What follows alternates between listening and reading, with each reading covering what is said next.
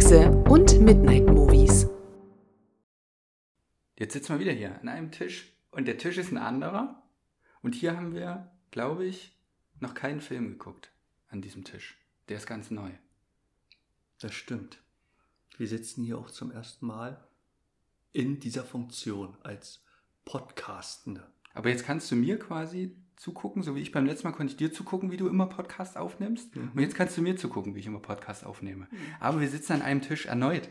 Und das ist ganz wunderbar. Wir dürfen uns nicht so arg daran gewöhnen. Sonst mhm. nehmen wir nur noch Podcasts auf, wenn wir hier gegenüber sitzen. Mhm. Ja, und es ist, ist, ja auch, äh, muss man schon sagen, viel praktischer als äh, über Videokonferenz. Ja, es ist total cool, dass das möglich ist. Und so, das gibt uns auch die Möglichkeit, uns auszutauschen innerhalb dieses Podcasts. Aber jetzt hier zu sitzen im Rahmen von, von Filme gucken und dann hier zu sitzen und äh, eben an einem Tisch zu sitzen, die gleichen Kekse zu essen, den gleichen Kaffee zu trinken, das ist schon was, was sehr Feines. Und ja. das ist für die Stimmung auf jeden Fall echt cool. Genau wie äh, das Wetter. Der Schnee liegt auf jeden Fall zwei Meter hoch draußen. Richtig, weil wir sind in einem Bergdorf. Ja, genau. Und äh, wir haben gar nicht die Möglichkeit rauszugehen. Wir können nur Podcasts. Richtig. Wir hatten uns eigentlich was vorgenommen. Wir sind äh, hier, wir sind in den Alpen. Wir sind, haben uns eine kleine Hütte genommen, ähm, um einfach wirklich frei von, frei von Alltag und mhm. Arbeit und, und den ganzen Mist da draußen einfach nur Filme zu gucken und darüber zu sprechen. Und wir hatten äh, das große Ziel für, für Instagram, ähm, ein, ein Reel aufzunehmen und haben alles mitgenommen äh, haben eine Leinwand geholt und einen Beamer und einen Tisch haben wir mitgenommen und Tassen und Kaffee und Kekse. Haben, sind, ich glaube, zwei bis drei Stunden sind wir nur noch nach oben gewandert, mhm. ähm, um dann dort festzustellen, dass es für das iPad zu kalt ist. Und es hat nicht geklappt und wir hatten alles aufgebaut und mussten dann wieder runterwandern. Und äh, dann fiel der Schnee und dann haben wir uns gedacht, na gut, mit Real wird's nichts. Dann nehmen wir doch einfach einen Podcast auf. Ja. Und jetzt sitzen wir hier am Tischchen und äh, haben natürlich wieder den großen Vorteil, gemeinsam den gleichen Kaffee zu trinken. Und den habe ich sogar noch hier. Oh. So, so klingt das. Könnt ihr den Kaffee hören? Ist ja auch schön eigentlich, Kaffee zu hören. Aber das ist schon was Feines. So. Wenn das gemahlener Kaffee ist, hört man den nicht so gut, aber mhm. so als Bohne ist das doch cool. Das ist ähm, Colombian Bam Bam heißt der. Es ist von äh, Epitome aus Erfurt. Ist wirklich ein, ein sehr, sehr, sehr, sehr leckerer, schöner regionaler Kaffee von einer regionalen Rösterei. Das kann ich nur bestätigen, weil, wie Matthias gerade meinte, wir trinken den gleichen Kaffee. Mhm. Und ähm, ich hatte Geburtstag. Ich lasse jetzt hier auch fünf Sekunden Pause, dann könnt ihr alle innerlich für mich singen. Wenn, und wenn ihr das nicht gemacht habt, dann habe ich euch nicht mehr lieb. Aber wen ich ganz besonders lieb habe, das ist Grison. Äh, weil die haben mir zum Geburtstag, nur mir, deswegen darf ich Christoph hat andere Kekse, äh, nur mir zum Geburtstag ähm, ein Paket geschickt mit unglaublich vielen tollen Keksen. Und wir, haben die vorne ausgepackt äh, und wussten gar nicht, was wir denn davon, was wir davon essen sollen. Und wir haben uns für zwei, zweierlei Softcake, Softcake mögen wir ja gerne, hatten wir schon öfter mhm. hier im mhm. Podcast. Und ähm, damit wir nicht nur Orange immer essen, haben wir jetzt zweierlei Sorten. Und zwar haben wir hier einmal Kirsche. Und einmal Bratapfel. Bratapfel, genau. Ja. Äh, und die, die Kirschdinger, ihr kennt die vielleicht, die haben so, die sind mit weißer Schokolade oben und haben so dunkle Verzierungen. Und die Bratapfel, die kommen so ein bisschen hinterhältig, weil die sehen, haben sich verkleidet als die Orangen Softcake. Und da hast du jetzt den gerade in die Nase gehalten und wieder zurück in die Schüssel gesteckt. ich, ich wollte einfach nur mal äh, riechen, wie das ein professioneller Keksverkoster, Verkosterin macht. Connoisseur. Kirschen riecht toll. Und Bratapfel rieche ich jetzt auch mal. Ich liege die natürlich aber der Hygiene halber daneben. Oh, Bratapfel riecht auch toll. Ich bin gespannt. Das ist jedenfalls unsere Keksauswahl. Das ist wirklich, also das ist ein Jackpot, würde ich sagen. Also für den, für den Filmfan und für die, für die Filmfans ist das ein Jackpot. Wir haben super geile Kekse, wir haben super leckeren Kaffee und mhm. was fehlt dann noch? Einfach ein toller Film. Ja. Hm. Darf ich mehr als einen von deinen essen? Was ist denn meine? Ach so. Naja, ich habe ich sollte doch eigentlich aus Berlin Kekse mitbringen, weil ich nicht von deinen Geburtstagskeksen was abhaben durfte. Ja, jetzt sind schön. Ja, du darfst, äh, du darfst dir hier noch einen, ja, du darfst dir noch einen nehmen. Nein, wir haben einen tollen Film mitgebracht für euch. Äh, und ich durfte mir zum, auch zu meinem Geburtstag durfte ich mir einen Film aussuchen, den wir besprechen. Und wir haben den Film Nachtwache von 1994. Und das ist ein, ein, Film, der mich schon sehr, sehr lange begleitet, weil das ist, äh, ich kenne den auf jeden Fall aus meiner Jugend, sage ich mal. Also jetzt, meine Eltern haben den nicht mit mir als Vierjährigen geguckt. so, so, weit geht's nicht. Ähm, aber das ist schon ein Film, der, der auch in meiner Familie äh, einen gewissen Kultcharakter hat und den ich auch schon öfter gesehen habe, bevor wir uns dazu entschlossen haben, den jetzt hier zu besprechen. Das ist bei mir genauso. Ich habe den damals gesehen, als der auf Videokassette rauskam. Ähm, ganz normal ausgeliehen aus der Videothek. Und ich weiß, der war 94 im Kino. Wann wird das dann gewesen sein? 96 oder so. Und dann war das äh, im Freundeskreis, war das auch ein, so, so ein Hit. Man hat sich davon erzählt und hat den äh, einander empfohlen. Ich verbinde mit dem Film, da habe ich mich mit äh, Matthias auch, äh, da haben wir uns schon mal drüber unterhalten, auch andere, ich nenne es jetzt mal so Indie-Filme wie Kleine Morde unter Freunden und andere Filme dieser Art halt, äh, die in der Zeit rauskamen. Und ich habe äh, äh, also richtig starke Erinnerung daran. Wir kannten ja solche Art von Filmen auch nicht. Filme aus dem Norden. Mhm. Das war ja alles besetzt durch amerikanische Filme. Genau, und es gibt schon große Unterschiede. Also man, man, neigt dann immer dazu, wenn man dann über den europäischen Film spricht, dass man den amerikanischen Film total verteufelt. Aber da gibt es natürlich auch sehr, sehr, sehr, sehr starke und gute Positionen, gerade was so Thriller angeht. Ähm, aber es ist tatsächlich ein anderes Gucken. Es ist eine andere Stimmung. Ähm, die bringen was anderes mit, worüber wir definitiv ähm, im Laufe des Podcasts sprechen werden. Und es ist gerade bei dem Film interessant. Ich weiß nicht, ob wir da viel drauf eingehen werden. Ich glaube, es ist gut, das zu erwähnen, aber die trotzdem getrennt zu behandeln, weil 1997 hat der gleiche Regisseur, es ist Ole Bornedal, ähm, ein Remake dieses Films gedreht in, in den Vereinigten Staaten, ein Hollywood-Remake äh, mit dem Titel Nightwatch. Und bei uns heißt der, glaube ich, Freeze, Albtraum, Nachtwache. Noch ganz dezent den Originaltitel mit runtergeschoben. Ähm, eben auch mit einem Cast, den man zumindest jetzt kennt. Damals waren die mehr oder weniger noch relativ unbekannt oder eben auch so, so äh, Neustarter. Und wir haben beide Filme gesehen und ja, präferieren mhm. das Original. Das Original. Um ja. trotzdem erwähnen zu lassen, dass auch das Remake ein, ein guter Thriller ist, den ja. man gucken kann. Ja. Ich habe äh, auch in der Zeit damals äh, das Remake gesehen und dann habe ich beide Filme lange, lange Zeit nicht gesehen und die sind dann auch, wie es öfter mal vorkommen kann, wenn, wenn so ein Original und Remake kurze Zeit hintereinander äh, veröffentlicht werden, die sind dann auch verschwommen bei mir im Kopf zu einem Film. Und durch das nochmalige Gucken jetzt fragt man sich, ob das überhaupt geht, weil die doch unterschiedlich sind. Mhm, an einigen, ja, genau, an einigen Stellen eben sehr unterschiedlich. Kommen wir zu Nachtwache. Wie vorhin schon erwähnt, von 94 vom Regisseur Ole Bornedal. Der Cast, wer sich so ein bisschen in diesen nordischen Sachen aufhält, ähm, dem kommen dort Menschen bekannt vor. Und es sind fast alles, äh, fast alle von den von, vom Cast debütieren auch in diesem Film, zumindest was den was Kino angeht. Ähm, da gibt es zum Beispiel Nikolai Costa-Waldau, der spielt Martin, der ist sehr, sehr bekannt, ähm, hat eine, ich habe es nicht gesehen, ihr habt es gesehen, äh, Christoph hat eine laufende Rolle von Anfang bis Ende bei Game of Thrones. Mhm spielt er bei dem Horrorfilm Mama die Hauptrolle äh, und um noch ein bisschen zurückzugreifen, wie schnell das bei ihm auch losging, der hat auch eine große Rolle bei Black Hawk Down. Ähm, Kim Bodnia spielt Jens. Der hat, äh, ich habe es nicht gesehen, ich habe aber viel darüber gehört, soll eine gute Serie sein, bei Killing Eve mit, spielt bei Die Brücke ähm, in, den, in der ersten Staffel und Teil rein in die zweite Staffel, glaube ich, ähm, spielt da quasi die, den Kommissar. Und in China essen sie Hunde. Ja. Es gibt noch viele andere Credit-Einträge, aber in China essen sie Hunde ist auch so ein kultiger dänischer mhm. Film, den, den muss man hier auch mit erwähnen. Sophia Gabrol, die spielt Kalinka, die ist, ähm, das ist Kommissarin Lund quasi, mhm. spielt mit bei Flickering Lights, ebenso ein sehr, sehr bekannter dänischer Film. Und bei der Serie The Undoing mit Hugh Grant ähm, und Nicole Kidman spielt sie auch mit. Und als letztes zu erwähnen, Lotte Andersen spielt Lotte, äh, ebenso eine äh, ne, ne Rolle bei Kommissarin Lund und die spielt auch mit bei der äh, Jussi Adler-Olsen-Verfilmung Erlösung. Ja, und um ganz kurz zu erwähnen, wie krass erfolgreich und kultig dieser Film war in Dänemark. Dänemark hat 5,2 Millionen EinwohnerInnen gehabt 1994. Ähm, wenn man da jetzt, dieser Film ist ab 15 in Dänemark, wenn man da die 0- bis 15-Jährigen rausnimmt, sind das 18 Prozent weniger. Dann sind wir noch ungefähr bei 4,2 Millionen EinwohnerInnen. Und 465.529 Personen haben diesen Film im Kino gesehen. Das sind über 10 Prozent der Gesamtbevölkerung der über 15-Jährigen.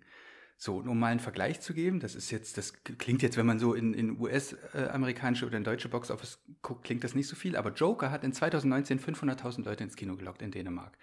Also es ist, spielt in einem ähnlichen Feld und da merkt man schon, was das für 1994 für ein krasser Kultfilm war. Und um dem Ganzen noch mehr, noch mehr Power zu geben, 2022 immer noch ein schwieriges Jahr, äh, ist immer noch ein Pandemiejahr. Ich weiß auch gar nicht, wie die, wie die, ähm, wie die Maßnahmen in den Kinos in Dänemark so waren, aber um dem trotzdem noch ein bisschen was zu geben, wenn man alle Leute aus Dänemark nimmt, die Dune im Kino gesehen haben und den letzten Spider-Man-Film im Kino gesehen haben und dann noch 100.000 Leute mehr, dann sind wir bei der Zahl, die zu Nachtwache 1994 ins Kino gegangen sind.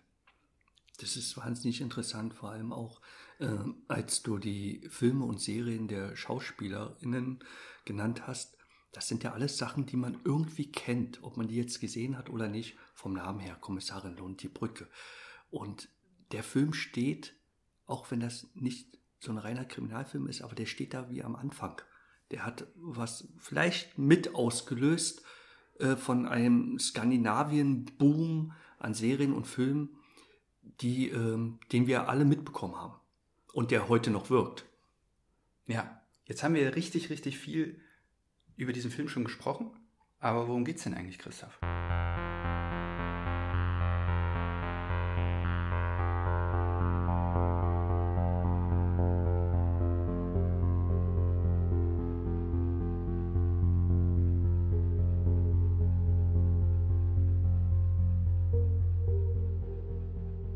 Film Nachtwache begleiten wir die Freunde Martin, Kalinka, Lotte und Jens. Martin nimmt einen Job als Nachtwächter in der Kopenhagener Gerichtsmedizin an, während in der dänischen Metropole ein Serienmörder wütet. Plötzlich, als wäre der Job nicht schon allein eine Herausforderung, geschehen unheimliche Dinge in dem Leichenschauhaus. Wie nah sind Martin und seine Clique dem Killer? Oder ist der Serienmörder gar einer von ihnen? Ja, das klingt gut. Das klingt sehr, sehr spannend und genau so ist der Film auch. Mein erster Punkt, und da würde ich gleich schon mal direkt einsteigen, da geht es ein bisschen um den skandinavischen Film. Ich würde den gerne mit einem äh, Zitat des Regisseurs von The Square beginnen, diesen Punkt. Den habe ich nämlich neulich gesehen, es ist ein ganz fantastischer Film. Und zwar hat er gesagt, I never want to have any in-between scenes that are only there to tell the plot. Und das finde ich ein ganz, ganz wunderbares Zitat. Er sagt also, er möchte in seinen Film, das ist seine Aufgabe. Es geht jetzt nicht darum, dass jeder Film dieses erfüllt, sondern es ist sein Ziel beim Drehen, beim Konstruieren dieser, dieser, dieser Filme. Er möchte keine Szenen haben, die nur dafür da sind, um einen Plot zu erzählen. Zwischenszenen, so eine Füllungsszene, sondern er möchte, dass jede Szene eine Relevanz hat. Und da habe ich sehr viel drüber nachgedacht, auch als ich dann quasi den Film nochmal geguckt habe äh, im, im Rahmen der Recherche dieses Podcasts. Und habe mal zum Vergleich noch dazu gezogen die aktuelle Serie von Nicholas Winding Refn, der aktuell die Serie bei Netflix laufen hat, ähm, Kopenhagen Cowboy aus Dänemark, ebenso aus Dänemark. Und ähm, dann habe ich kürzlich gesehen, die schlimmste Person der Welt von Joachim Trier aus Norwegen. Natürlich, wenn man das jetzt nebeneinander stellt, rein schon von der Thematik und von der, von der Fülle an Motiven, hat jetzt ein Film wie The Square, sind natürlich Welten zwischen The Square und Nachtwache. Aber dieser, und ich komme immer wieder zu diesem Zitat zurück, dass jede Szene eine Relevanz hat. Und da, mit dieser Schablone habe ich versucht, diesen Film auch nochmal zu schauen und habe mal ähm, ein paar Beispiele rausgenommen, wo ich, wo ich kurz gerne drauf eingehen würde. Und mache das von hinten nach vorne, weil wir dann wunderbar mit der Eröffnungsszene enden. Die, die, die Freundin von Jens, Lotte, die ist, oh, jetzt bin ich wieder bei den Begrifflichen, Pastorin?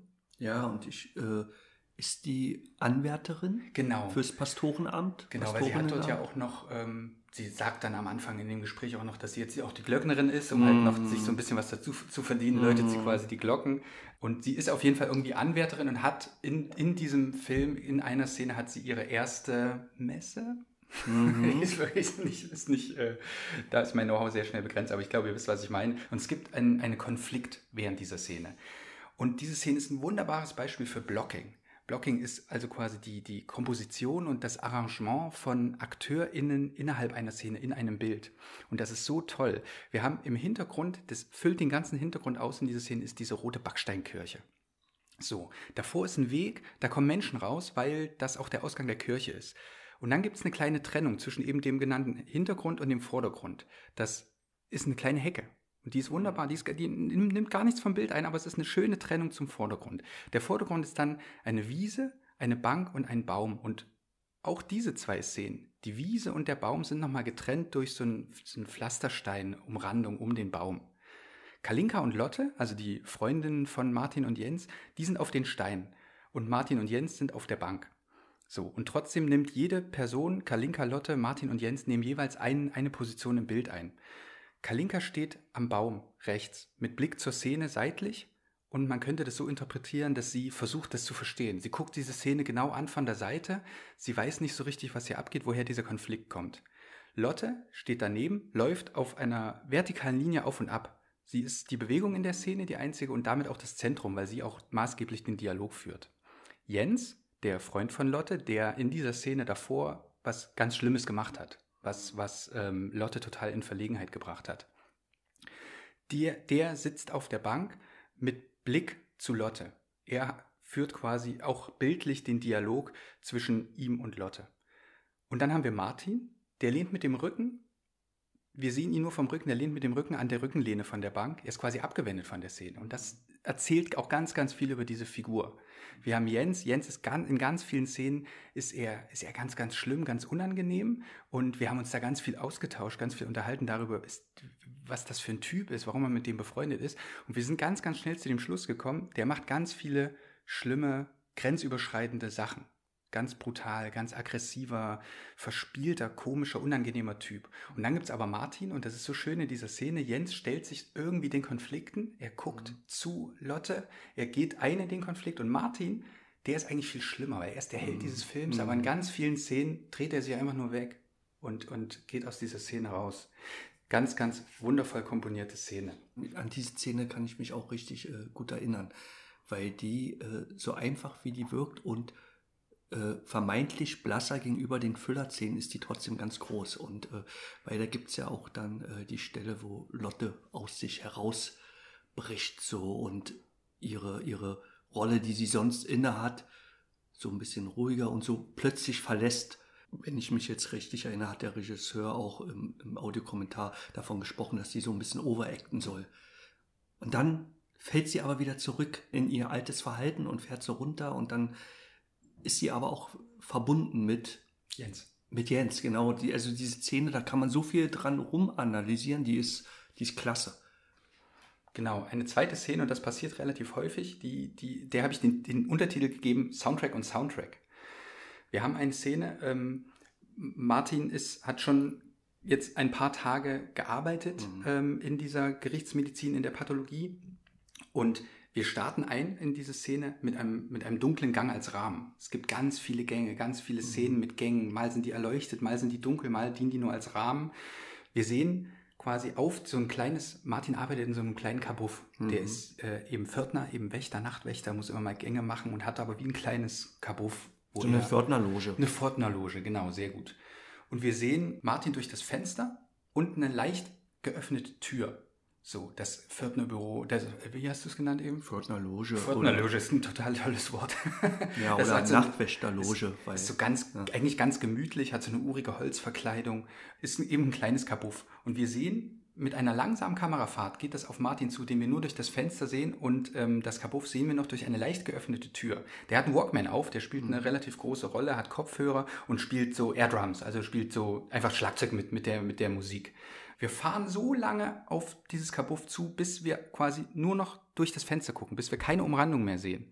Und dann gibt es einen Schnitt durch diese leicht geöffnete Tür, den wir kurz vorher schon gesehen haben. Und dann sehen wir plötzlich, dass dort eine Person steht mit dem Rücken. Wir sehen aber nicht, wer das ist. Martin erschrickt sich, reißt die Kopfhörer runter und damit endet auch der Soundtrack der Szene. Und das passiert ein paar Mal. Das ist auch mhm. total toll. Eine dritte Szene habe ich ganz, ganz kurz. Es gibt, ähm, und Christoph hat es ja eben schon angekündigt, wir haben beide auch den Audiokommentar von Ole Bornedal ähm, zu diesem Film gehört, der auf der Blu-ray drauf ist. Äh, und es gibt eine Szene, da sieht man Martin Fahrrad fahren zur Arbeit. Und Bornedal selber sagt, er ist kein Fan von so Transportszenen, sage ich mal, oder Mhm. so öffentliche Verkehrsmittelszenen. Vielleicht hat es ein bisschen was damit zu tun, äh, was Ruben Österlund gemeint hat, dass das für ihn vielleicht so eine In-Between-Szene ist. Mhm. Ich finde das aber gar nicht, ich finde die total wichtig. Das passiert nur einmal. Es zeigt eben den Weg zwischen diesen zwei Leben, die, die dieser Film behandelt. Diesen, diesen Prozess zwischen zu Hause lachen, Mhm. zu Hause lachen, dazu komme ich in meiner, in der Intro-Szene, in der letzten Szene, die ich äh, euch beschreiben will, und dem auf Arbeit gehen. Und da gibt es Mhm. auch eine total schöne Szene, weil in dem, an dem ersten Tag, wo Martin die Führung kriegt, Mhm. da ist eins der ersten Sachen, die er dort sieht, ist eine, eine weinende Schwester auf dem Gang. In, in so einer kalten Neonröhrenumgebung sieht er sie weinen, stehen. Wir wissen nicht warum, wir wissen nicht, wer das ist, aber sie weint. Und das ist so ein schöner Wechsel zwischen dem Lachen zu Hause, alles gemütlich, und dem, in dem Weinen, in dieser Kälte. Mhm. Und deswegen finde ich diese Szene eigentlich total wichtig. Also diese, diese Fahrradfahrt dazwischen, die ich finde, die holt mich auch ab. Der hört dann auch, äh, der hört ja immer Musik Ja. äh, und da hört er sowas leicht, ne, nicht was Aggressives, so leicht Melancholisches irgendwie. Und der kommt dann an und man ist dabei. Also ich finde, ich finde das, äh, finde das, finde diese Szene sehr angenehm und äh, als äh, die Stadt dabei gefilmt wird, äh, das sind auch so eine Brauntöne irgendwie, wenn er da mit dem Fahrrad fährt. Und selbst als er dann reinkommt, also auf seinen Arbeitsplatz, bleiben noch diese Töne, bis Genau. er in seine Loge geht. Ja, es wird ganz langsam, geht es von, von braun, von warm Mhm. zu kalt in diesen Gang. Und dann geht es Mhm. aber wieder, weil er dort so ein kleines Refugium hat, geht es wieder zurück zu braun in seinem Kabuff. Ja. Sehr schön. Die vierte Szene, die ich euch beschreiben will, ich habe es jetzt schon öfter angekündigt, ist die Intro-Szene. Quasi das erste, was wir sehen. Es ist das erste Bild, nachdem, nachdem die Studios am Anfang gezeigt werden. Es ist das erste Bild, was wir sehen, rot auf weiß. Eine Kombination rot auf weiß, die Mhm. eine große Bedeutung in diesem Film haben wird. Das können wir uns ja alle schon denken. Diese Farbkombi äh, spielt eben in Thrillern allgemein eine wichtige, eine oft benutztes Motiv, eine oft benutzte Rolle. Es ist rote Soße auf Tellern im Abwasch. Und ab dem Moment fährt die Kamera durch die Wohnung von ähm, Martin und Kalinka. Wir sehen einen Teekessel, der ist warm. Das ist das Erste. Wir assoziieren sofort warm. Da kommt Wasserdampf raus. Warme Farben, warmes Licht. Wir sehen ein Messer. Messer ist ein Motiv, was natürlich auch in diesem Film eine große Rolle spielt. Wir sehen Fotos an der Wand von lachenden Menschen. Es drückt alles eine Gemütlichkeit aus. Es gibt eben schmale Gänge und nicht die großen weiten Gänge, so wie in der Pathologie. Wir haben eine Altbauwohnung, die ist unordentlich und trotzdem ist dort irgendwie durch das Leben, was dort gezeigt wird, ist dort so eine Gemütlichkeit drin. Wir fahren ganz, ganz kurz wieder an einer halb geöffneten Tür vorbei. Auch ein Motiv, was öfter benutzt wird. Wir sehen eine gesellige Runde, erkennen aber noch nicht so richtig, wer dort ist. Wir sehen einen Tisch mit einem Telefon. Auch dieses Telefon wird eine wichtige Rolle spielen. Wir sehen an dem Telefon, neben dem Telefon Skripte liegen. Kalinka äh, ist dabei, Schauspielerin zu werden. Theaterschauspielerin. Wir sehen das Fahrrad, wie eben ihr schon mitbekommen habt, auch das spielt eine wichtige Rolle. Wir sehen ein ungemachtes Bett. Das Bett spielt auch eine wichtige Rolle, weil Kalinka und Martin maßgeblich all ihre äh, Konversationen, die sie zu zweit führen, genau in diesem Raum, in diesem Bett führen. Wir sehen ein Buch, Entschädigungsrecht. Das ist schon mal ein Verweis darauf, dass Martin und Jens daran sind, Anwälte zu werden. Die studieren Jura. Und dann haben wir einen Schnitt, der erste Schnitt in dieser ersten, in dieser ersten Szene und das ist dann sofort auf die Runde und wir lernen unsere, unsere Figuren, unsere HeldInnen oder AntiheldInnen Hm. kennen. Und das sind alles für mich Szenen, wo ich denke, hier hat jede Szene eine eigene Dramaturgie, eine eigene Komposition und das ist ganz, ganz wunderbar und das ist, ähm, war eine schöne Erkenntnis. Diese, diese Essensszene, die finde ich auch, äh, ich finde die große Klasse und dass man die auch an den Anfang gesetzt hat, also nachdem die Wohnung gezeigt wird. Das erfordert in, für einen Film, der sich als Thriller tituliert, finde ich auch Mut. Und man, die Kunst des Regisseurs ist dann an, anhand dieser Szenen, wie Matthias so schön gerade auch beschrieben hat, schon bestimmte Konstellationen der Menschen zueinander und was die machen und was sie vielleicht auch antreibt, einfach schon zu zeigen. Da gibt es zum Beispiel, das äh, ist auch eine der ersten Schnitte. Jens trägt die Halskrause von Lotte, seiner Freundin. Also die Halskrause, die zu dem Talar gehört, den sie ja braucht, um ihren Job ausüben zu können. Und sie reißt ihm diese Halskrause runter. Jetzt nicht aggressiv, so alles ist, die sind, die haben gute Stimmung. Er hat das Ding einfach um. Und da hat man schon das Gefühl, hey, das ist gar nicht deine Rolle. Die du spielst. Du bist nicht der Typ, der so ein bisschen, ich rede jetzt mal in Klischees, keusch da sitzt Mhm. und, äh, und äh, die zehn Gebote vertreibt. Du bist Jens. So, du bist laut und doller und so, und das erleben wir dann alles schon. Und, äh, oder noch. Und das wird anhand dieser, dieser kleinen Geste, wie sie diese Halskrause wegreißt, schon gezeigt oder mhm. vorausgegriffen. Und davon, äh, von solchen Szenen wimmelt das in dem Film. Und das gibt einem das Gefühl, als Zuschauender oder Zuschauende, dass man, äh, dass dieser Film wohl durchdacht ist. Ja, das ist mein erster Punkt, euch ein bisschen in diese Filmsprache von, es ist vielleicht ein bisschen zu viel gesagt von skandinavischen Filmen, weil es gibt natürlich auch ganz andere. Aber ich würde sagen, so diese, diese Wichtigkeit über, über Komposition und über, über eine Stimmung nachzudenken, das ist schon was, das im europäischen Film häufig zu finden ist. Und selbst in ja. spanischen Filmen, selbst in spanischen Thrillern oder auch in, in einigen deutschen Thrillern. Mhm. Ich habe da äh, neulich äh, eine Dokumentation gesehen, da ging es allgemein um die Nordic Noir. Mhm. Egal wie inflationär man jetzt das Wort Noir benutzt, aber es ging um den nordischen Thriller und nordische Krimiserien. Und Kommissarin Lund hat ja in Großbritannien einen immensen Erfolg gehabt. Und ein Erklärungsansatz war, dass die Serie dort mit Untertitel ausgestrahlt wurde und das britische Publikum es eher gewöhnt war, naja, während des Guckens mal auf Toilette zu gehen und so weiter. Und durch diesen Untertitel war man gezwungen, genau zu gucken. Und ich glaube, dann funktionieren solche Szenen halt auch. Dieses bewusst gucken, nicht weg können, den Text lesen einfach und den Text auch lesen, wenn er nicht dasteht. Also aus den Gesichtern und äh, daraus, wie so eine Szene halt komponiert ist. Ich glaube, das ist auch äh, so ein Erfolgskonzept für diese Art Thriller oder nordischen Film.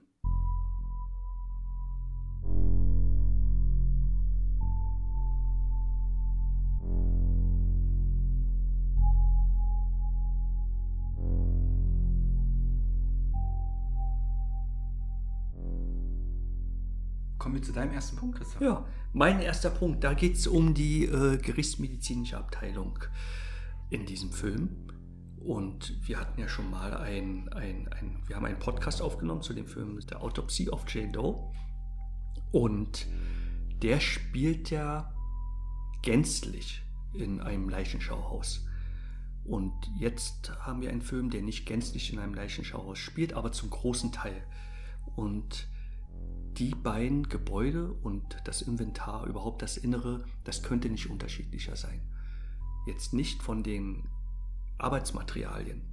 Ein Metalltisch ist in dem einen wie auch in dem anderen Film einfach ein Metalltisch. Aber die Stimmung, die transportiert wird, die könnte nicht unterschiedlicher sein. Und in dem, in unserer anderen Episode, glaube ich, habe ich den Satz mal fallen lassen, ich könnte mir vorstellen, dort abzuhängen. Und mein Punkt möchte ich damit einleiten, ich könnte mir unter keinen Umständen vorstellen, in diesem Kopenhagener Krankenhaus abzuhängen, weil es in fast jeder Szene ungemütlich aussieht und kalt und steril.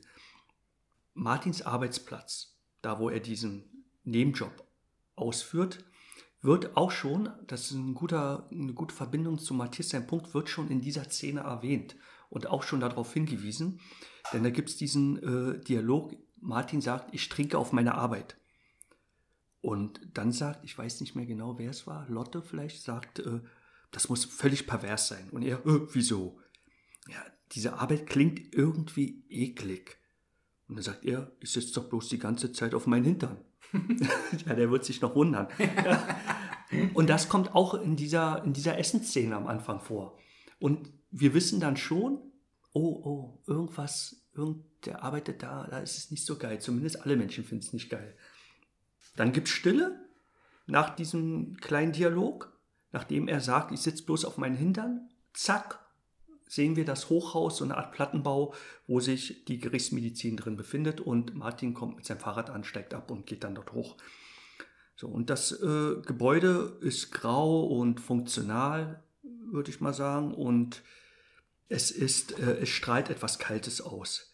Der Weg vom Eingang des Gebäudes hin zur Pförtnerloge ist noch warm, denn da oben hängen große, schwere Lampen und die strahlen so eine Art äh, orangefarbenes Licht aus, so wie man, vielleicht erinnern sich manche noch dran, so wie früher häufig Straßenbeleuchtung war.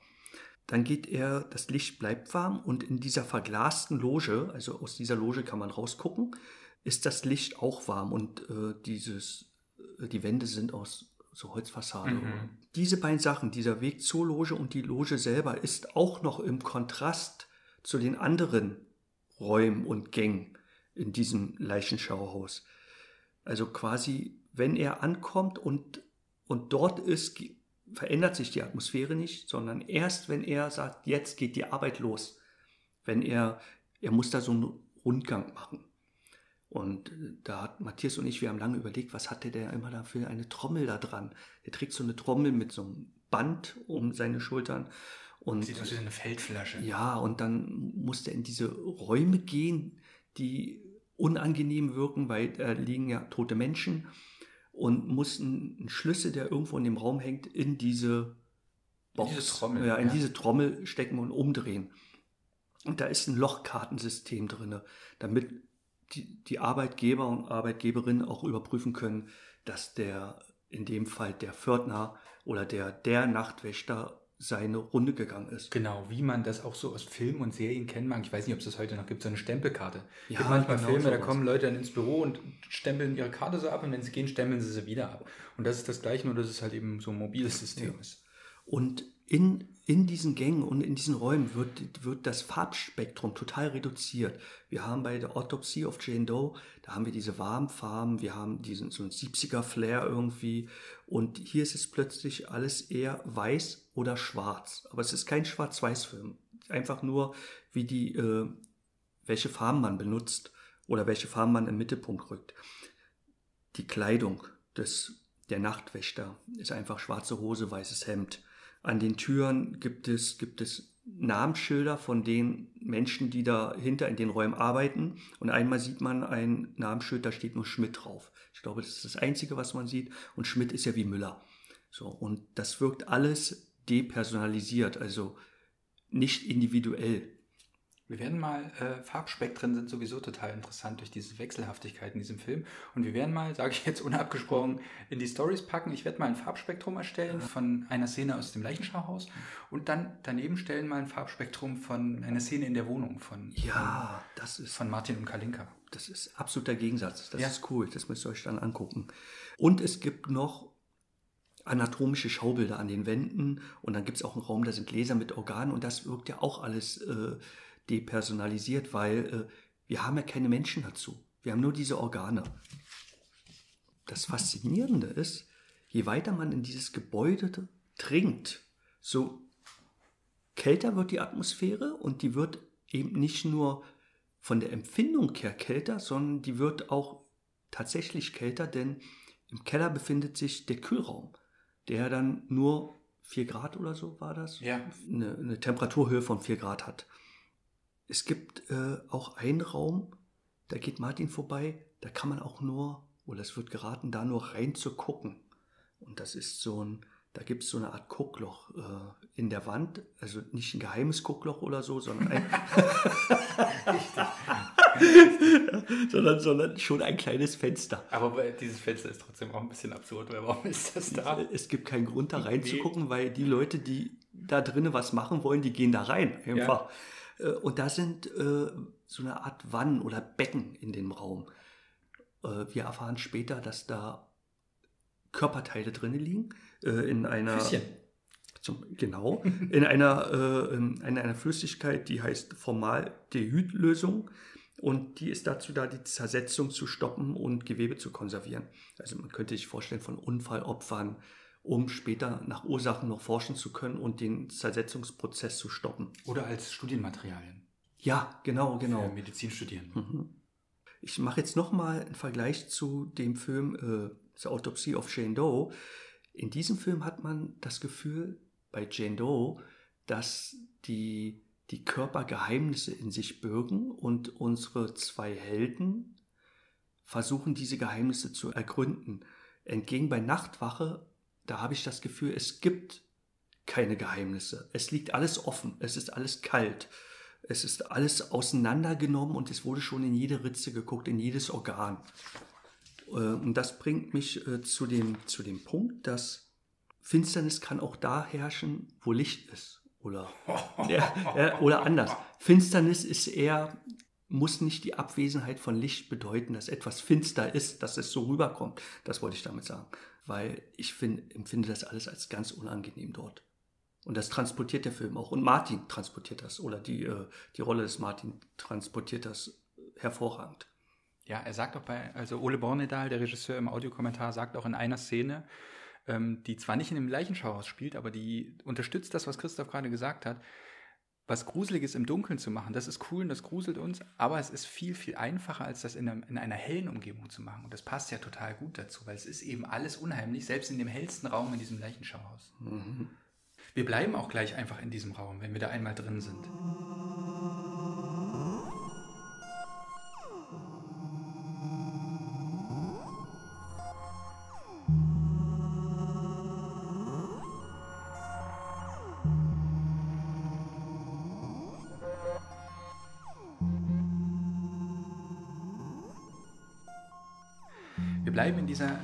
Dieser Leichenkammer. Ähm, das ist, ein, das ist ein, ein, weißer Raum. Ich kann nicht einschätzen, ob das jetzt ein, tatsächlich ein großer Raum ist. Ich würde den schätzen auf 40 bis 50 Quadratmeter. Er ist auf jeden Fall ein bisschen kleiner als im Remake. Er ist sehr, sehr hoch. Wir sehen nämlich die Decke nicht. Das irritiert, weil wir sehen so Lüftungsschächte mhm. und die Lampen, aber wir sehen nie die tatsächliche Decke dieses Raums. Also er ist sehr, sehr hoch. Es gibt ein steriles, sehr, sehr künstliches Licht. Der, der Raum ist bis zur Schulterhöhe gefliest. Und äh, auf dem Boden ist so ein grau-brauner äh, Kachelboden. Es gibt eine sehr, sehr schwere Metalltür. Innen ist keine Klinke, dazu sage ich gleich noch was. Und symmetrisch liegen in diesem Raum acht mit weißen Laken bedeckte Leichen auf, Christoph hat es eben schon gesagt, auf so Metalltischen. Martin muss den Raum eben mit seinem, mit seinem Schließ, mit, seinem, mit seiner Stempelkarte, muss den Raum komplett durchqueren, ähm, um für seinen Rundgang eben dort diese Schließung vorzunehmen. Und über jeder dieser Leichenbare hängt ein, ein weißer Strick mit einer Alarmvorrichtung. Und dieser Alarm, der wird ausgelöst in, dem, in seinem Kabuff, in seiner Viertnerloge. Diese Leinen, sage ich jetzt mal, diese, diese Alarmleinen, ich habe dazu nichts gefunden. Und auch der Regisseur Ole Bornedal sagt im Autokommentar, das ist Effekt. Mhm. Genauso wie es Effekt ist, dass ähm, diese Metalltür von innen keine Klinke hat. Das macht eigentlich auch überhaupt keinen Sinn, weil jetzt mal gesetzt im Fall, dieser Alarm wird ausgelöst und jemand ist dort lebendig, obwohl er für tot erklärt wurde. Dann reißt er den Alarm runter, ist vielleicht froh, oh Gott, ich habe es noch geschafft, bevor ich zersetzt werde. Jetzt schnell raus hier. Mhm. Ist nicht schnell raus, weil es gibt keine Klinke, hat Pech gehabt. Das, das ist total übel und äh, ja, genau, ist Effekt und was soll der Grund sein, jemanden auch da drinnen zu Ich hätte eine Idee, vielleicht hat das einen Kontaminierungsgrund, weil der ist ja sehr steril, der Raum, und vielleicht ist der auch irgendwie hermetisch abgeriegelt in irgendeiner Form, so dass auf jeden Fall, bevor diese Person aus diesem 4 mhm. Grad, mhm. aus diesem 4 Grad Klima rauskommt, erst von einem Arzt begutachtet werden muss. Ja, aber die Nachtwäscher latschen ja auch mit ihren Schuhen. Das stimmt. An dieser Stelle macht meine Theorie nämlich auch keinen Grund. Also es macht, es ist Effekt und der Regisseur sagt in dem Audiokommentar, wenn man wenn man etwas für Effekt macht, hm. aber das glaubwürdig und konsequent verkauft, dann glaubt man das. Und so geht es ja. mir auch, obwohl genau. ich ganz genau weiß, dass das Quatsch ist, aber ich glaube das und ich akzeptiere das als, als Begebenheit für diesen Film. Ja. Es macht auf jeden Fall die, die dort liegen, unheimlicher. Ich erinnerte mich, wir haben uns ja auch schon öfter äh, über, über Poe unterhalten und äh, ich erinnerte mich daran, dass es trotzdem sowas gab, eben aus einer vergangenen Zeit, so eine Art Sicherheitsvorrichtung. Und äh, man kommt schnell, wenn man versucht, das zu recherchieren, auf den sogenannten Safety Coffin, also sozusagen das ist ein Sicherheitssarg. Das ist eine Vorrichtung mit einem Mechanismus zur Signalisierung für lebendig Begrabene. Im 18. und 19. Jahrhundert zur Cholera-Epidemie ist auf jeden Fall das Patentbusiness über Safety Coffins hat richtig geboomt. Es gab einige verschiedene Variationen, Arten dieser Erfindung und Patente gibt es auch bis heute noch. Apropos heute, man fragt sich jetzt, okay, lebendig begraben, das ist eben wirklich was aus, aus, der, aus der Edgar Allan Poe-Zeit. Nein, nein, nein, nein, nein. 2014 und 2015 wurden zwei unabhängige Fälle von lebendig begrabenen Menschen berichtet und beide in, in Thessaloniki. Und beide, glaube ich, auch aus demselben Krankenhaus, aber es sind unabhängige oh, Fälle. Weirde Geschichte, weirde Geschichte. Ähm, 2014 hörten äh, Kinder, die in der Nähe vom Friedhof gespielt haben, Schreie vom Friedhof. Die Person, die dort lebendig begraben wurde, ist leider erstickt, bis sie rausgeholt wurde. Und 2015 hörten FamilienmitgliederInnen der Verstorbenen, der vermeintlich Verstorbenen Schreie aus dem Grab, als sie das Grab besucht haben. Und auch diese Person ist leider an Herzversagen im Sarg, wahrscheinlich durch die Panik, äh, verstorben. Und selbst 2020 wurde eine Frau leblos von ihrer Familie gefunden und nachdem man 30 Minuten versucht hat, mit Herzdruckmassage die Person wiederzubeleben, wurde sie für tot erklärt. Das Bestattungsinstitut, das private Bestattungsinstitut in Detroit hat gerade die Einbalsamierung vorbereitet, als sie festgestellt haben, dass, dass die Person noch atmet. Oh Mann, ist Ja, das gruselig. Das ist wirklich richtig, richtig gruselig. Die Angst davor, lebendig begraben zu werden, wie gesagt, kommt maßgeblich aus der äh, Cholera-Pandemie im 19. Jahrhundert. Viele Fälle gab es aber natürlich davor schon. Und gerade Edgar Allan Poe und drei Kurzgeschichten habe ich zumindest aufgeschrieben, Mhm. wo das Motiv, also das Motiv kommt öfter vor. Und ich Mhm. glaube, am bekanntesten ist der Untergang des Hauses Ascher, das Fass Amontillado, Mhm. ist das korrekt? mhm. Und in lebendig begraben. Ja. Die gängigste Methode für so einen Safety Coffin ist quasi, dass der Sarg über eine Vorrichtung mit einem Seil verbunden ist. Also der, der Leichnam im Sarg ist mit einem Seil verbunden und oben am Grab, meistens am Grabstein, ist eine Glocke, so dass quasi, wenn die Person aufwachen sollte, weil sie eben lebendig begraben wurde, diese Vorrichtung betätigen kann und dann hört der, der ähm, Friedhofswärter oder die Friedhofswärterin hört dann eben die, die Glocke. Es gibt auch noch andere Mechanismen mit Fahnen, mit Pyrotechnik, äh, mit Leitern, Äxten und auch quasi Vorrichtungen, wo es so Esskammern gibt, so dass man sich erstmal verpflegen kann. Die meisten Methoden scheitern aber an einer sehr, sehr wichtigen Sache und das ist an Luft.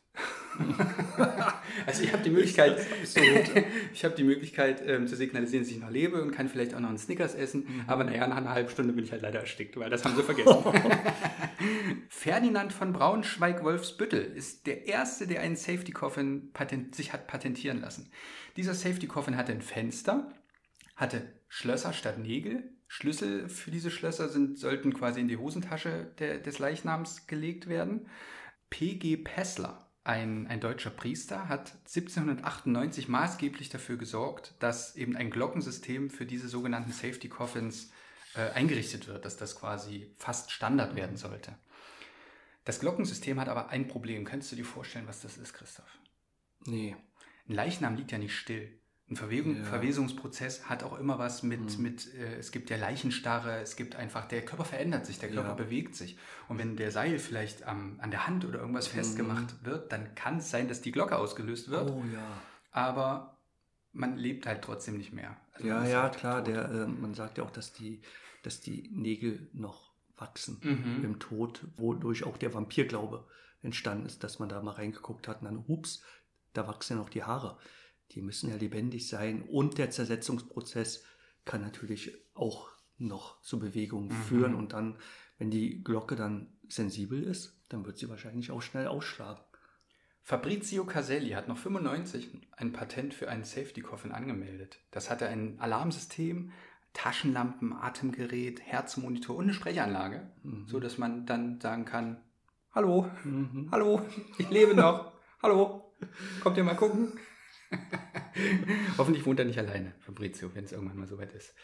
Es gibt viele, viele, viele dokumentierte Fälle über, über das lebendig begraben sein, über Menschen, die lebendig begraben wurden, aber zumindest in einer einfachen Recherche, sage ich mal, gibt es leider keinen dokumentierten Fall, dass ein Safety Coffin da helfen konnte. Mhm. Übel. Ich glaube, bei diesen, zumindest bei den fiktionalen Werken geht es ja auch um die Angst. Und es ist eine große Angst, also von vielen Menschen. Niemand möchte lebendig begraben sein oder zumindest ersticken. Ich und das, mir das schon und vorstellen, Das, ja, dass es klar, gemütlich warum, ist. Warum, warum nicht? Äh, Und äh, der Mythos sagt zumindest, dass Poe Angst hatte, an Katalepsie zu leiden. Und ich glaube, das ist, ich will jetzt kein Halbwissen verbreiten, aber ich glaube, das ist so eine Erstarrung des Körpers und man kann für tot gehalten werden. Ja. Und daher durchzieht dieses Thema auch seine Werke und in den Verfilmungen sieht man das auch, auch wenn man bei den Verfilmungen dann oftmals zurückgreift auf, auf eine Gruft statt auf einen Sarg, was vielleicht auch damit zusammenhängt, dass man das nicht so gut filmen konnte Ja. in der damaligen Zeit. Und da gibt es auch in dem Film äh, Lebendig begraben von 1966, der hat dann eine ganze Gruft mit Sicherheitsmaßnahmen bestückt. Die funktionieren natürlich alle dann nicht. Und dann schreit der Mensch trotzdem. Ich habe zum Abschluss eine kleine Überraschung. Oh, ab diesem Moment werdet ihr in diesem Podcast zweimal eine Glocke hören, was vielleicht bedeutet, dass jemand lebendig begraben wurde. Und wenn ihr uns die Zeit schickt, wann diese Glocke erläutet, dann bekommt ihr ein kleines Geschenk geschickt. Boah, ist das, ich habe davon auch nichts gewusst. Ich finde das ja mega geil. Cool. Mhm. Wow. Ohren auf.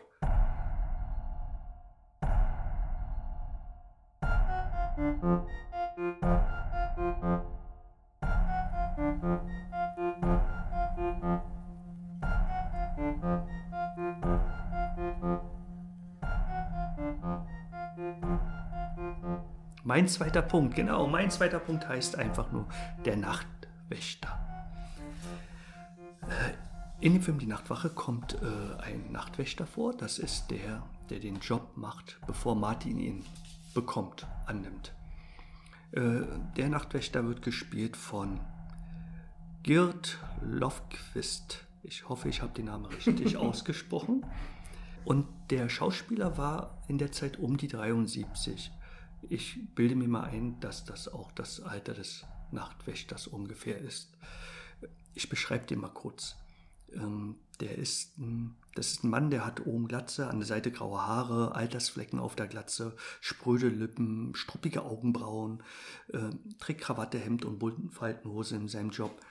Er sieht so aus, wie man sich einen über 70-jährigen Nachtwächter vorstellt. Ähm, wenn er etwas nicht versteht, schüttelt er einfach stumm mit dem Kopf. Das kennen wir auch von einigen Senioren äh, als verbreitete Ver äh, Geste. Die ähm, allererste Szene, wenn Martin und der Nachtwächter aufeinandertreffen, ähm, spielt sich ganz unspektakulär ab. Martin klopft einfach an die Tür und der Nachtwächter fummelt an seinem Radio herum, was der dort in dieser Nachtwächterloge zu stehen hat. Warum habe ich mir den Nachtwächter ausgesucht? Ich finde, dass der Nachtwächter in diesem Film die Rolle des Geschichtenerzählers übernimmt oder das Gedächtnis oder so eine fleischgewordene Warnung. Und wer unsere Folge über blutiger Valentinstag gehört hat, der weiß auch, dass dort in diesem Film auch eine ähnliche Rolle vorkommt, auch wenn die für mich zumindest weniger sympathisch ist.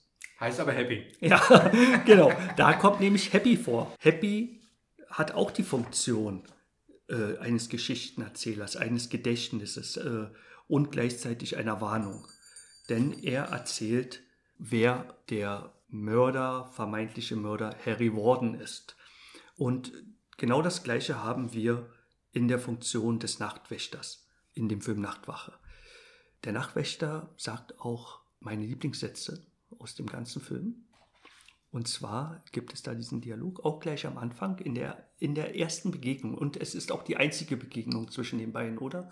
Martin und der Nachtwächter treffen sich ja nicht nochmal. Nein, der ist dann Ja. fort, nimmt Die sein, haben- nimmt sein Radio und Ja. verpisst sich. Und Matthias hat es gerade angesprochen. Der Nachtwächter fragt nämlich, äh, Martin, hast du ein Radio? Martin verneint und er sagt, besorg dir ein Radio. Und dieser Satz oder dieser Dialog eröffnet die Szene und beendet sie auch gleichzeitig, weil dieses Radio sehr wichtig ist und Matthias hat ja vorhin auch erzählt, was für eine große Rolle der Walkman spielt und überhaupt Musik in so einem stillen Haus. Der Nachtwächter will, der Ältere möchte ja Martin dann oder muss Martin erstmal zeigen, wo er überall hin muss. Also machen sie eine Runde. Die gehen von Raum zu Raum, die gehen runter in den Keller. Man könnte das sehen wie so eine kleine Reise, die die unternehmen. Von den hellen Warmfarben, so ähnlich wie ich das vorhin beschrieben habe, immer weiter tiefer runter ins Dunkle. Äh, ich sage ich schon ins Dunkle, eigentlich ist es ja immer hell. Aber es wird immer finsterer, weil die, die Räume werden immer kühler, ganz unten liegen, dann sind die Leichen aufbewahrt. Es geht runter in die Unterwelt. Und äh, der Nachtwächter sagt sogar so einen Satz wie, äh, Gott sei Dank müssen wir nicht in diese Räume reingehen, da gehen die einfach nur vorbei.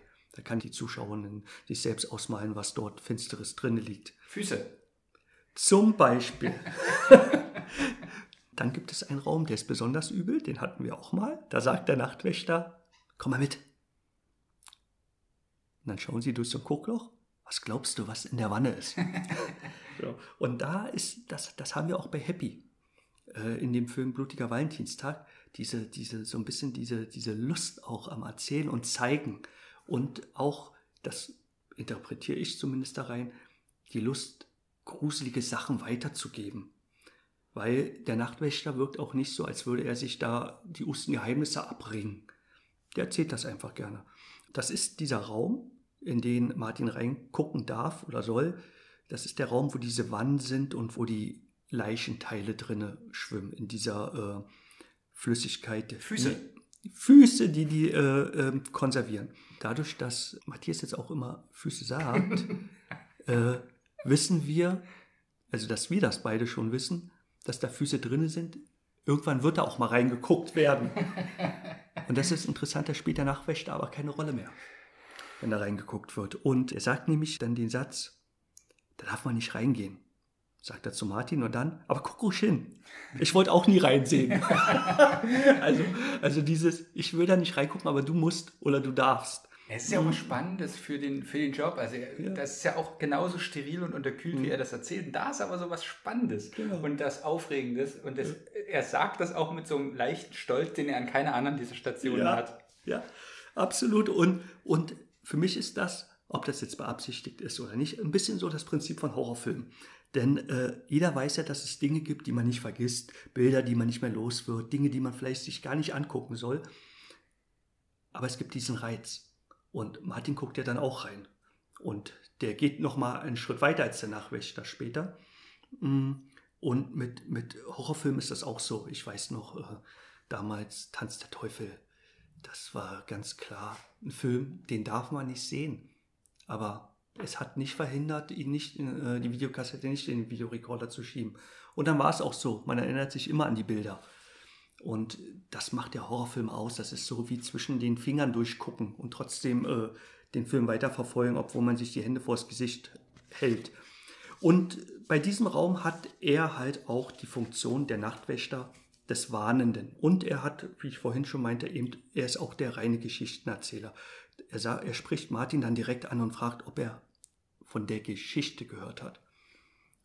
Martin verneint mal wieder und dann berichtet er von einem Nekrophilen, der vor 20 Jahren in der Leichenhalle sein Unwesen trieb. Er bleibt vage, er. Mhm. Er macht daraus auch ein Geheimnis, obwohl er es erzählt. Er macht sich dadurch selbst interessant, seine Augen glänzen dabei und, und man merkt, er hat Freude beim Erzählen und er fabuliert. Er benutzt Metaphern und Vergleiche und das macht Happy in dem anderen Film auch. Und das ist so eine Lust und die hat halt auch der, der Nachtwächter. Und was macht eine Geschichte oder eine Erzählung am Ende meisterhaft, wenn der Erzähler oder die Erzählende am Ende sich selbst noch einbringt.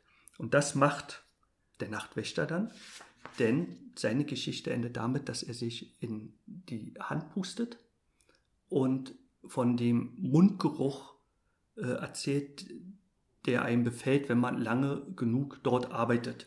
Und nicht nur das, er pustet sich in die Hand und fixiert dabei sein Spiegelbild. Und das ist eine ganz kurze, unheimliche Szene, weil er sich so intensiv fixiert, man könnte denken, will er jetzt selbst kontrollieren, ob er überhaupt noch lebt. weil, weil er riecht ja immer mehr nach Tod. Ja. So, und dann, er geht dann auch zu Martin hin und haucht ihn direkt ins Gesicht. Also er, er nimmt den, den Menschen, dem er das erzählt, den zieht er mit rein. Und das hat man auch bei bei Happy in Blutiger Valentinstag, der spricht seine Warnung aus und zeigt ja dann irgendwie den Raum und sagt sowas, äh, ihr könnt die Nächsten sein oder so. Mhm. Also er beendet seine Erzählung auch damit, dass er plötzlich die, die, die Zuhörenden in die Geschichte zieht. Jetzt haben die ihre Rund gemacht, jetzt sind wir wieder oben in dieser Pförtnerloge. Für mich ist das ein super Kreisverkehr, denn der Nachtwächter fragt Martin wieder oben oder sagt zuerst, das Radio kriegst du nicht ah, du hast ein Radio. So, und dann sagt Martin, nee, ich muss viel lesen. Und dann sagt der Nachwächter genau den gleichen Satz, besorgt dir ein Radio. Er setzt damit zum Punkt. Für mich ist das, äh, mich hat diese, diese Rolle des Nachwächters, hat mich ein bisschen an die Rolle des Fährmanns bei Der Teufel mit den drei goldenen Haaren erinnert. Ich weiß jetzt nicht, ob ihr das Märchen kennt, aber da ist ja so ein Jüngling und so und der muss so Aufgaben stehen und der will dann in das Land, in das Reich, wo der Teufel mit den drei goldenen Haaren, äh, der Teufel lebt einfach. Und dann kommt er zu so einem Fährmann und der Fährmann sagt zu ihm, äh, äh, kannst du mir mal eine Frage beantworten? Ich würde diesen Job nicht machen. Dann geht er zu dem Teufel und der, der fragt den Teufel dann, wie kann der Fährmann diesen Job loswerden? Und dann daraufhin sagt der Teufel, der wird den Job los, indem er die Stange oder das Ruder weitergibt an den Nächsten. Und das macht der, der Nachtwächter auch. Er gibt einen Job, der eigentlich nicht geil ist oder der, der viele Unannehmlichkeiten mit sich bringen kann, gibt er weiter an den Nächsten. Und ein Job, der mit dem Tod zu tun hat. Und dieser Fährmann setzt er auch über den Fluss ins Reich des Teufels. Über den Fluss, wo vielleicht die, ja, das fällt mir jetzt spontan ein, wo die Toten Fleisch drin treiben, wie in den Becken im Leichenschauhaus, in dem berüchtigten Raum. Eine kleine Sache muss ich noch erwähnen zu dieser Loge. Es gibt da oben eine Lampe, wo Motten drin sind. Und ich habe diese Motten einfach mal nachgeguckt. Ich habe es nicht vorher gewusst, muss ich dazu sagen, was die Bedeutung ist. Und die Bedeutung, also die symbolische Bedeutung, so wie jedes Tier eine symbolische Bedeutung hat, Motten stehen für Verwandlung und Transformation und äh, Veränderung. Und das passiert mit Martin in dieser Loge. Man kann sich nur fragen, was bei dem alten Nachtwächter dazu geführt hat, dass er diesen Job nicht mehr machen will. Er sagt am Anfang nur, Sie wissen doch, warum ich aufhöre. Und die Frage wird nicht beantwortet. War der er selbst vielleicht davor ein anderer Mensch, bevor er diesen Job angenommen hat? Was wird mit Martin passieren? Könnt ihr alle mal, entweder ihr, ihr atmet euch mal in die Hand. Hm, das ist auch, wenn man so leckeren Kaffee getrunken hat, ist das immer ein, ein, wirklich ein wohliger Genuss. Wenn ihr nicht alleine seid, dann geht ihr einfach mal zu der Person, die bei euch ist, Vielleicht ist es euer Partner oder eure Partnerin mhm. oder euer Chef oder einfach jemand, neben dem ihr sitzt in der Straßenbahn und atmet dieser Person einfach mal ins Gesicht und fragt, ob ihr nach Tod riecht. es, ist, es ist schon, es, in dem Film passieren viel schlimmere Sachen, aber es ist, ist alltäglich gesehen eine krasse äh, Übergriffigkeit, ja. jemanden ins Gesicht zu hauchen. Also jetzt in unserer Zeit natürlich noch viel mehr, aber das ist schon krass, weil es hat auch was sehr Intimes. Ja, Martin kann auch nicht, äh, also ich glaube, er hat so ein Bedürfnis der Kontenance und er möchte freundlich bleiben, aber ich glaube, damit hat er nicht gerechnet und das, was ihm dann in die Nase schießt, damit hat er auch nicht gerechnet. und es bleibt auch, so viel sei gespoilert, diese Geruchsnummer bleibt auch äh, ein, ja, ein Motiv ja. in diesem Film. Mein letzter Punkt heißt Lille Lise Let Patrol. Das mhm. ist nämlich ein, ein Song, ein sehr, sehr wichtiger Song in diesem Film. Nämlich kommt dieser Song bei, und wir werden das absolut spoilerfrei halten, kommt bei einer Mordszene. Das ist ein Song, ich gehe davon aus, dass die mordende Person, sage ich mal, mhm. diesen Song sozusagen als, als eigene Signatur, als eigenes Vergnügen beim Morden äh, immer mitbringt und mit dabei hat. Ihr habt es schon öfter in diesem Podcast, glaube ich, gehört. Christoph und ich, wir haben, eine, wir haben auch einen, einen Theater-Background, zumindest gelegentlich, wenn es, sich, wenn es sich ergibt, arbeiten wir an Projekten zusammen. Und mein Theaterleben, äh, das, ist, das ist schon fast 20 Jahre alt. Und ich habe, äh, und das ist total cool, dass Christoph diesen Film vorhin erwähnt mhm. hat. Ich habe 2008 eine Inszenierung gemacht, beruht auf dem Danny Boyle-Film Kleine Morde unter Freunden. Und daran sieht man, wie lange der Film Nachtwache bei mir schon verankert ist. Äh, und ich habe einen kleinen Ausschnitt mitgebracht und den mache ich jetzt einfach erstmal kommentarlos an. Und? Hat sie es dir gesagt? Hat sie es dir gezeigt? Hat sie dir ihr eines Ticket gezeigt? Hat sie dir gesagt, komm, wir machen 50-50? Aber sicher hat sie dir nicht gesagt, dass sie dich hier im Stich lässt, oder? So ist das nicht gewesen. Lüg mich nicht an, so kannst du mich nicht behandeln. Ich habe es gekauft. Eins für mich und eins für Sie. Es war meine Idee. Deine Idee? Ja, meine Idee. Das hätte ich wissen müssen. Das passt ja auch zusammen. Ich meine, du passt mit ihm zusammen. Ich hätte es schon längst sehen müssen. Also dann, ich gehe jetzt. Was hättest du nicht tun sollen? Die piger som lyse, hun fik så glad for mig. Så hun skal have en vise, for hun er noget for sig. Og der skal ikke lille Lise lidt på tråd. Hun siger gør det noget.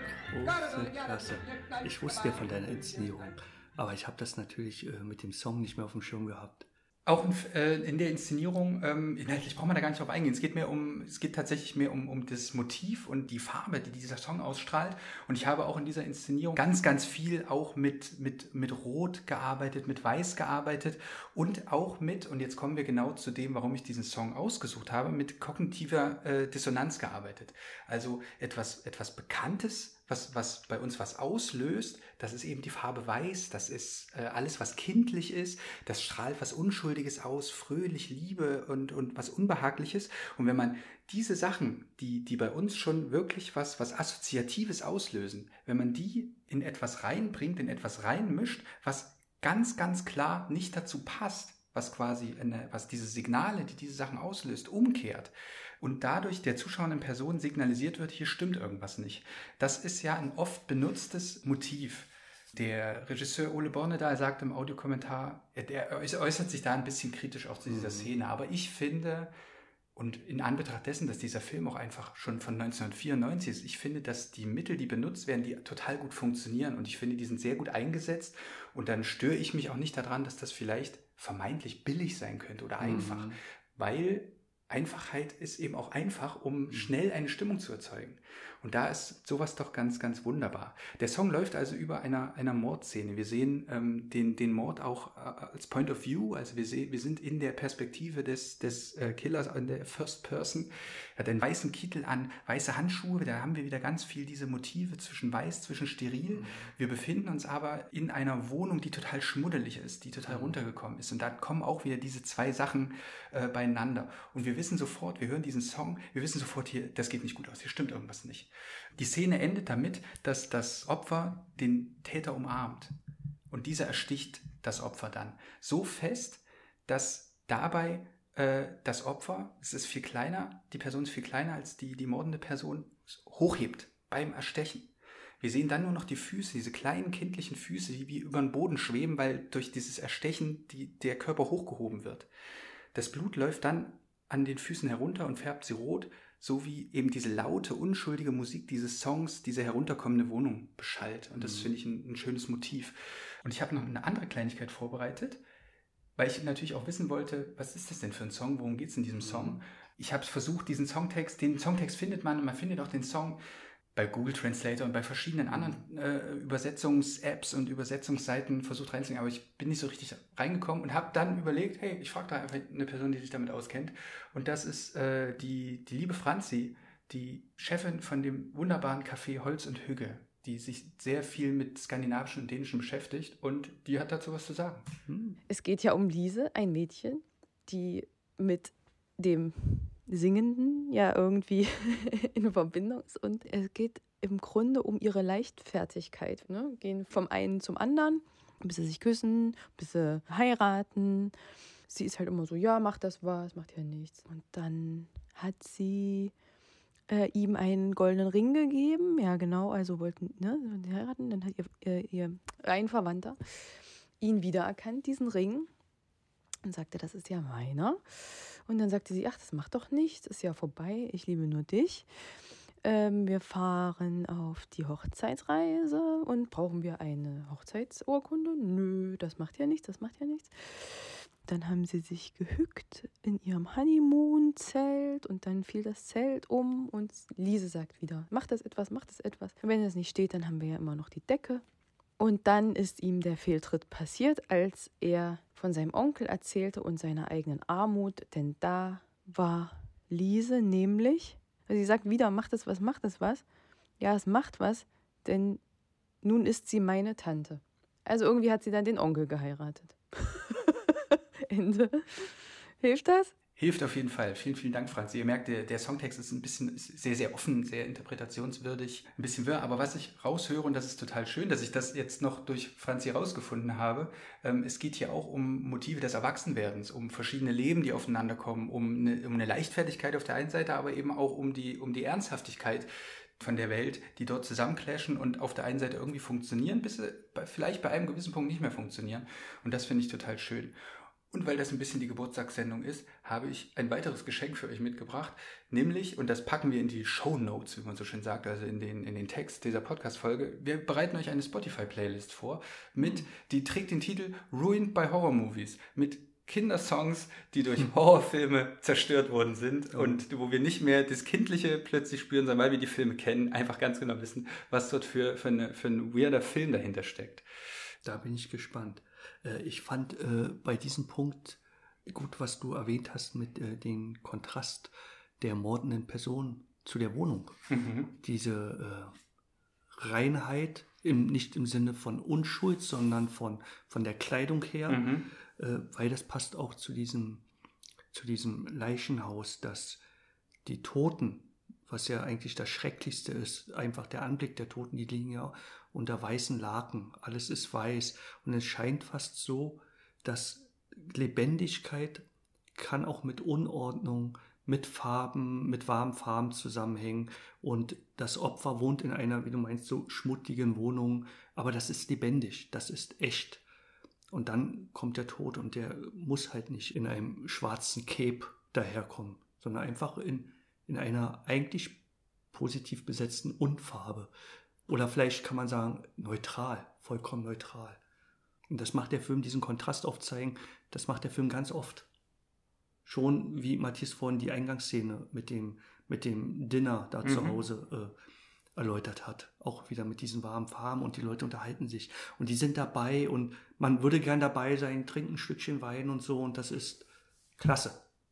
Ja, das ist, ein, ist wirklich ein, ein toller Thriller. Ich gucke gerade nebenbei, habe ich vergessen vorzubereiten, ob es den irgendwo gibt. Es ist auf jeden Fall ist zu erwähnen. Solltet ihr den vielleicht einfach aus, äh, von früher noch auf DVD zu Hause haben, die sind, wir haben, Christoph und ich haben beide zwei unterschiedliche DVDs, die sind beide nicht gut.